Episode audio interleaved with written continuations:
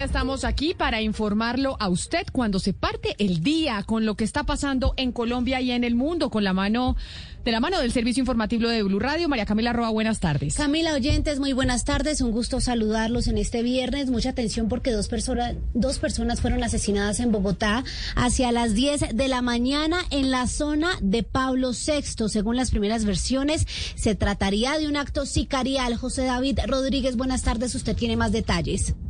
Hola María Camila y Camila. Sin embargo, aún no se conocen las razones de este hecho. Las primeras versiones, como usted lo dice, María Camila, indican que se trataría de un acto sicarial. El primer reporte al que pudimos tener acceso aquí en Blue Radio indica que dos hombres fueron asesinados. Uno de ellos, una persona de 52 años, que presentó heridas en tórax, pero los médicos no pudieron, pese a los esfuerzos, salvar su vida. Otra de las víctimas es un hombre de 60 años aproximadamente, presentó heridas en la cabeza indican o las investigaciones indican que ya se están viendo las cámaras de seguridad y haciendo un permitraje de esta zona en Pablo VI para verificar qué fue lo que ocurrió. Reiteramos, hacia las 10 de la mañana, María Camila, dos personas fueron asesinadas. Pero sigamos hablando de Bogotá porque hay noticia que se viene desarrollando desde más temprano y es quién va a ser el reemplazo de Juan Carlos Pinzón, a quien nombraron como embajador de Colombia en Washington, que se venía desempeñando como presidente de Pro Bogotá. Pues esta organización Pro Bogotá, que la conforman distintas empresas privadas que están ubicadas en la capital, tomó la decisión ya de nombrar a su reemplazo, que es la doctora María Carolina Castillo Aguilar.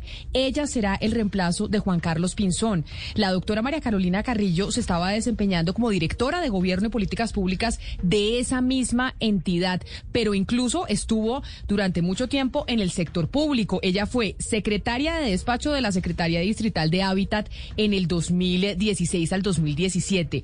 Fue viceministra de Agua del Ministerio de Vivienda del 2014 al 2015 fue profesora de la Universidad Externado de Colombia, profesora de Derecho, y ahora es el reemplazo del que se va a ocupar de la Embajada de Colombia en Washington, Juan Carlos Pinzón. 12 del día, dos minutos, pero ahora vámonos para Haití, o por lo menos para saber lo que está pasando con ese caso, porque el general Jorge Luis Vargas, comandante de la policía, reveló hace pocos minutos que un exfuncionario del Ministerio de Justicia de Haití, Joseph Félix Badío, es quien habría dado la orden a los militares en retiro de Colombia Colombia para asesinar al expresidente de Haití, Jovenel Mois. Sergio Grandas, usted tiene la información. María Camila, así es. Es una información eh, que ha entregado el director de la policía luego de la cooperación que se está haciendo con las autoridades haitianas para esclarecer este magnicidio. Lo que ha indicado el director de la policía es que hubo una reunión 13 días antes, es decir, sobre el 4 de julio, para precisamente ordenarle al Duvernay Capador y Germán Rivera, los dos exmilitares eh, colombianos, para que ejecutaran este crimen. Inicialmente ellos habían sido contactados y, el otro grupo de exmilitares colombianos para prestar servicios de seguridad, pero fue allí tres días antes del asalto a la casa del presidente Jovenel Mois, el que se dio la orden precisamente para acabar con la vida del primer mandatario. Escuchemos al eh, general Jorge Vargas. Varios días antes, al parecer tres, Joseph Félix Badio, quien fue exfuncionario del Ministerio de Justicia, que laboró en la unidad de lucha contra la corrupción del servicio con el Servicio General de Inteligencia, le indica a Capador y a Rivera que lo que tienen que hacer es asesinar al presidente de Haití. Este hombre Badío está prófugo de las autoridades haitianas. Con apoyo de la Interpol y el FBI buscan hallarlo para que comparezca por el magnicidio del presidente Jovenel Mois. Eh, también ha indicado el director de la policía que hay, en este caso, documentación clara de dos empresas, entre ellas CTU Security, sobre la financiación, sobre los recursos que se dieron precisamente para tener allí a los militares en Haití. Sergio, gracias. Y vamos ahora con noticias que llegan directamente desde ese país porque hay fecha para el funeral del asesinado presidente Jovenel Moïse y además habló el primer ministro que está encargado ahora del gobierno, respondió a los señalamientos en su contra. ¿Qué dijo Joana Galvis? María Camila, buenas tardes y a todos los oyentes. Hace pocos minutos finalizó esta rueda de prensa del primer ministro interino Claudit Joseph. Él fue el encargado de anunciar que los funerales se realizarán el 23 de julio en Cap Haitien, norte del país. También las honradas fúnebres del fallecido presidente Jovenel Mois se extenderán por tres días, martes, jueves y viernes de la próxima semana, comenzando el 20 de julio con una jornada que tendrá lugar en el Panteón Nacional. El jueves tendrá lugar el velatorio y el viernes el funeral de Estado al que asistirá su esposa que sobrevivió al ataque y que permanece en Florida recibiendo atención médica sobre los señalamientos en su contra, él, él se refirió a todos los informes y revelaciones que ha hecho Noticias Caracol. Dice que Noticias Caracol con sus reportajes está cayendo en una dinámica difamatoria y aclara que él no está buscando desestabilizar ninguna nación y lo que busca es la cooperación entre Colombia y Haití para dar con los responsables. Dice que él como primer ministro tomó el coraje para ponerse al frente de Haití al momento de que asesinan al presidente sin ser esto un golpe de Estado. Gracias, Joana. Son las 12 del día, seis minutos, y tenemos noticias importantes sobre las vacunas en Colombia y la vacuna de Pfizer. Juan David Ríos, ¿qué, ¿cuál es el anuncio que tenemos? Camila, el ministro de Salud, Fernando Ruiz, anunció que la próxima semana van a llegar 340 mil dosis de esta vacuna de Pfizer, pero serán únicamente para las mujeres en embarazo. Recuerde usted que hace unas semanas el INVIMA autorizó la aplicación de Pfizer a las mujeres entre las 12 semanas de gestación y 40 días después del parto. Entonces, estas vacunas que llegarán la próxima semana, las 340 mil dosis, van a ser para las mujeres embarazadas en una vacunatón que va a ser a partir del viernes 23 de julio hasta el 25. El Ministerio de Salud y el Fernando Ruiz pide, obviamente, a las entidades territoriales acudir a ayudar a estos puntos de vacunación. Escuchemos. De manera que invitamos a todos los departamentos, distritos, capitales del país a convocar a las mujeres eh, las señoras embarazadas para que asistan a esta gran vacunatón que estaremos realizando desde el 23 y 25 de julio. Le tengo un dato. Las vacunas que llegaron ayer, menos de 200 mil dosis, van a ser únicamente para segundas dosis a esas personas que tuvieron el retraso en su jornada de vacunación. Las que siguen van justamente para las mujeres embarazadas y también los niños de 12 a 18 años con comorbilidades. Es decir, llegan unas de Pfizer para completar la vacunación de quienes tienen pendiente su segunda dosis de Pfizer. Después las otras que llegan son para las mujeres embarazadas. Y de pronto no van a llegar más por acuerdos bilaterales, entonces no va a haber primeras dosis por el momento en Colombia para las personas que quieran Pfizer. ¿Y es con cita o sin cita? En este momento, mujeres embarazadas sería con cita previa por parte de la CPS. Segundas dosis no requiere cita. Simplemente esto depende de la disponibilidad de vacunas que tenga el país. Ayer únicamente llegaron menos de 200 mil. A Bogotá, por ejemplo, le correspondieron cerca de 42 mil vacunas. Entonces el problema es que vaya siendo... Es que está habiendo escasez de vacunas en, estos en estos momentos. En Bogotá anunciaron que la segunda dosis de Pfizer sí es con agendamiento. Es decir, los que hacen falta para completar el el, esquema de vacunación en la capital del país van a recibir la llamada para que les agenden esa segunda cita.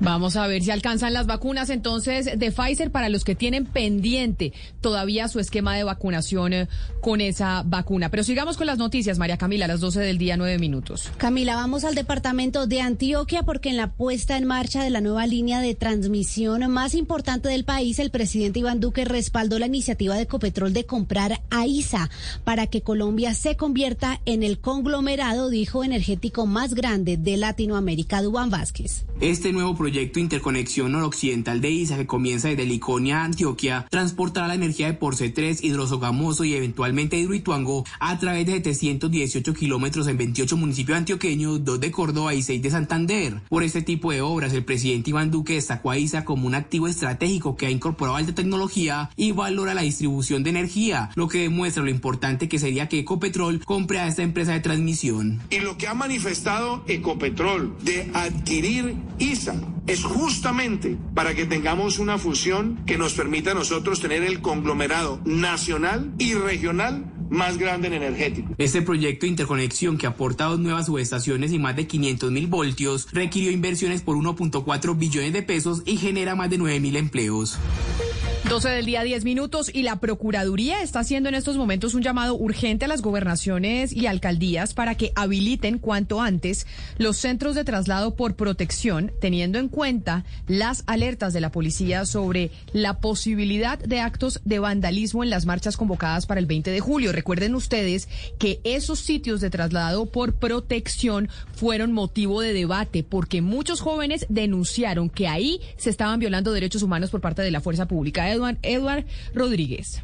La Procuraduría General de la Nación requirió a todos los alcaldes y gobernadores del país para que en su calidad de primera autoridad del orden público dispongan a las actuaciones administrativas para la garantía del protocolo de capturas y traslado de protección durante el desarrollo de las jornadas de protestas. El requerimiento exige la inmediata implementación del centro de traslado por protección para la ubicación de los ciudadanos, quienes de acuerdo con el mencionado protocolo no podrán ser enviados a las unidades de policía estaciones, subestaciones o comando de atención inmediata, dado que la medida aplicada de naturaleza protectora y no sancionadora, señaló el procurador delegado de la Defensa de los Derechos Humanos, Javier Sarmiento. Por tal motivo, estas personas trasladadas por protección en el marco de la protesta social no podrán ser trasladadas ni a las estaciones de policía ni a los CAIS como lo prevé la norma y el protocolo derivado de la sentencia de la Corte Suprema de Justicia STC 7641. Asimismo, cada ente territorial deberá asignar, en coordinación con la Secretaría de Salud,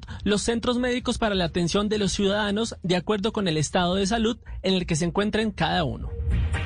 12, 11 minutos, hablamos de política. Los directivos de la Alianza Verde están reunidos desde, desde, las 10 de la mañana para definir finalmente cuándo y cómo van a elegir candidato a la presidencia. César Rodríguez, ¿cómo va esa cumbre? María Camila, pues de entrada hay dos propuestas sobre la mesa para eh, esta elección. La primera propuesta es hecha por la senadora Angélica Lozano, que busca escoger un candidato en un mecanismo que mezcle una encuesta y una votación interna. Con esto se evitaría que fuerzas externas, especialmente el petrismo, influyan en la decisión. Esto permitiría que el elegido vaya en marzo, cuando son las elecciones legislativas, a una consulta con otros sectores, que por lo pronto sería la coalición de la esperanza. Mientras tanto, la segunda propuesta es la del exgobernador de Nariño, Camilo Romero, quien propone que se use la fecha de marzo, pero para hacer una consulta interna entre los seis precandidatos verdes y que de ahí salga el candidato único, es decir, que podría votar cualquier ciudadano. Sin embargo, hasta el momento, después de dos horas de reunión, hemos conocido que pues Antonio Navarro ha dicho que posiblemente hoy no habrá una decisión final al respecto y esto se definirá en dos o tres reuniones más. Sin embargo, podemos, eh, eh, pues hemos conocido que posiblemente se va a aprobar la propuesta de Angélica Lozano de hacer esa escogencia en septiembre. 12 del día, 13 minutos. Y ojo a esta información porque la Defensoría del Pueblo ya le dijo al gobierno que debe ofrecer una solución definitiva a las fallas en el servicio de energía eléctrica que ya cumplen 12 días en siete municipios de Arauca y el municipio de Cubará en Boyacá. Mateo Piñeros, no puede ser que la gente lleve 12 días sin luz y no le hayan solucionado. Y es que el servicio de energía eléctrica en Arauca solo está funcionando cuatro horas diarias. Estas fallas han llevado a que las familias pierdan sus alimentos ante la dificultad para mantener la cadena de frío, pero también ha generado una pérdida representativa para los comerciantes del departamento. Otra de las afectaciones a causa del deterioro en este servicio es que los niños de estos municipios no han podido conectarse a sus clases virtuales. En Arauca hay tres plantas de energía, pero hasta el momento no están en funcionamiento. La situación también ha generado un alza en los precios de los alimentos, por lo que el llamado de la Defensoría es a ofrecer una solución definitiva a esta problemática. La noticia internacional. La noticia internacional tiene que ver con COVID, porque el Centro Europeo para la Prevención y Control de Enfermedades se prevé que el número de nuevos casos de coronavirus en la región se multiplique por cinco de aquí al primero de agosto. Esto en comparación con el nivel de las semanas pasadas. Según las previsiones publicadas el día de hoy sobre la zona de estudio que hace este Centro Europeo de Prevención y Control de Enfermedades, que incluyen también a Noruega e Islandia, que no forman parte de la Unión Europea, se prevé que haya 420 casos por cada 100.000 habitantes.